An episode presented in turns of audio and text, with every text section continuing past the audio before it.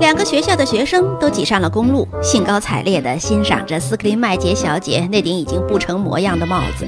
她压得像一张薄煎饼，但是上面新添了一些装饰物：一条白绸带和一张写着“祝 Mary 和 Frank 幸福”的贺卡。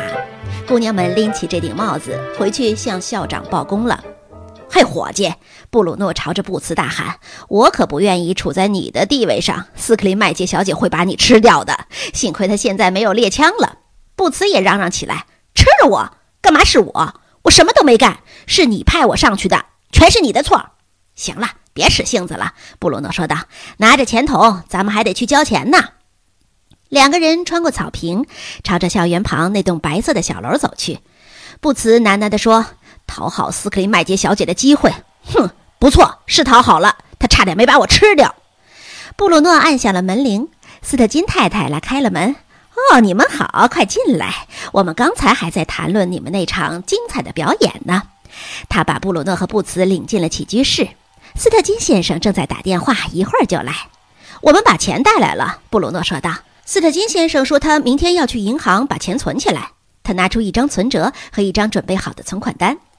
从隔壁传来了斯特金先生的声音：“好吧，谢谢您，斯克林麦杰小姐，我这就去调查。”他砰的一声挂上了电话，来到了起居室。“呃，我觉得我听到了门铃响。”他说道。“哦，好，尼尔，我刚才跟斯克林麦杰小姐通话的时候，她提到了你的名字。呃，是帽子对吧，先生？”布茨的声音虚弱而坦白。“对，我听说你把它扔到了公路上，让汽车把它压坏了。”呃，我能把情况解释清楚，先生。”布鲁诺飞快地说道。“我相信你能。”校长心平气和地说。“可是我还是愿意听听奥尼尔的说法。”呃，旗杆，布鲁诺说道。“帽子，呃，旗子，呃，风，嗯嗯，公路，呃呃，婚礼，呃，Frank and Mary。”斯特金先生举起手打断了他。“啊，我重新考虑一下，也许还是听沃尔顿转述比较好。”啊，这件事情非常简单，先生。”布鲁诺说道。梅尔维看见帽子挂在了旗杆顶上，就想去为斯克林麦杰小姐做点好事儿，因为他昨天晚上遭受了很多不幸的事件。先生，我没有办法阻止他。他快速地爬到了杆顶，突然一阵大风把帽子吹到了公路上。当时，Frank 和 Mary 的婚礼车队正好开过，把可怜的斯克林麦杰小姐的帽子给压扁了。您瞧，这整件事情。完全就是一个误会。斯特金先生转过脸望着窗外，为的是不让两个学生看到他脸上的表情。每逢斯克林麦杰小姐遇上什么倒霉事儿，斯特金先生总免不了脸上会挂上这种表情：幸灾乐祸和厌恶痛恨，兼而有之。等斯特金先生转过脸来，他的神情已经完全平静下来。啊，明白了，他说道。很好，那么你们今天到这儿来有什么事儿？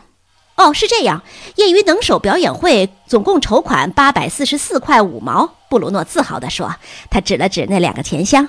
我们是送钱来的，啊，好让先生明天去存银行。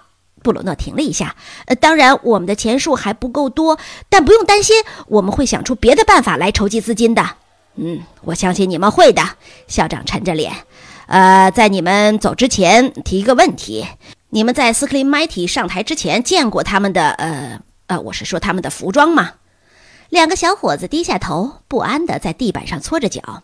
校长终于开口了：“啊，我想我已经明白是怎么回事了。你们可以走了，再见。”布鲁诺和布茨走后，斯特金先生神色茫然地问他的妻子：“呃，米尔德里德，呃，Mary 和 Frank 是谁？”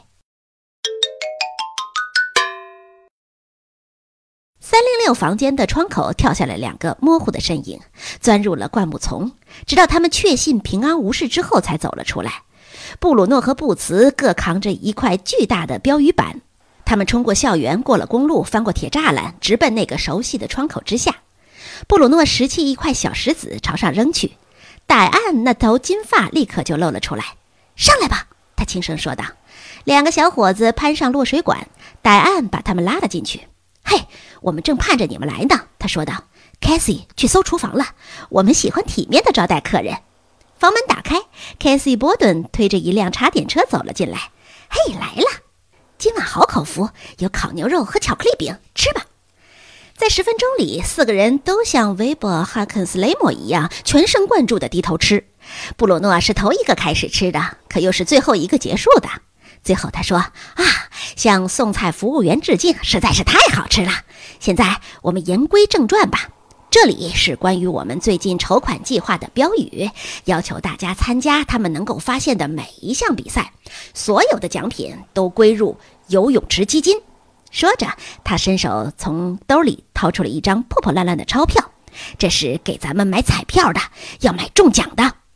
我倒不知道，博物馆还卖彩票。戴安说道。那儿不卖，凯西说道。咱们可以到外面买。戴安屈从的点点头。我刚才担心的就是这个。布茨转了一个话题，问道：“说实话，你们为那天的服装有没有遇到什么麻烦？”没有，凯西不在乎的说道。我们跟斯克林麦杰小姐说，是你和布鲁诺叫我们这么干的。布茨伸出脑袋，话都说不出来。布鲁诺却自得其乐的笑了起来。好吧，我们这就去。明天晚上我们把彩票买回来。明天咱们的菜单是什么？干！戴安厌恶地说道。我们星期一吃鸡。布鲁诺通报道。很好。凯西说。明天晚上我们来拜访你们。呃，可是布茨害怕地反对。明天见。凯西不由分说地把布鲁诺和布茨推出了窗口，两个人顺着落水管滑了下去。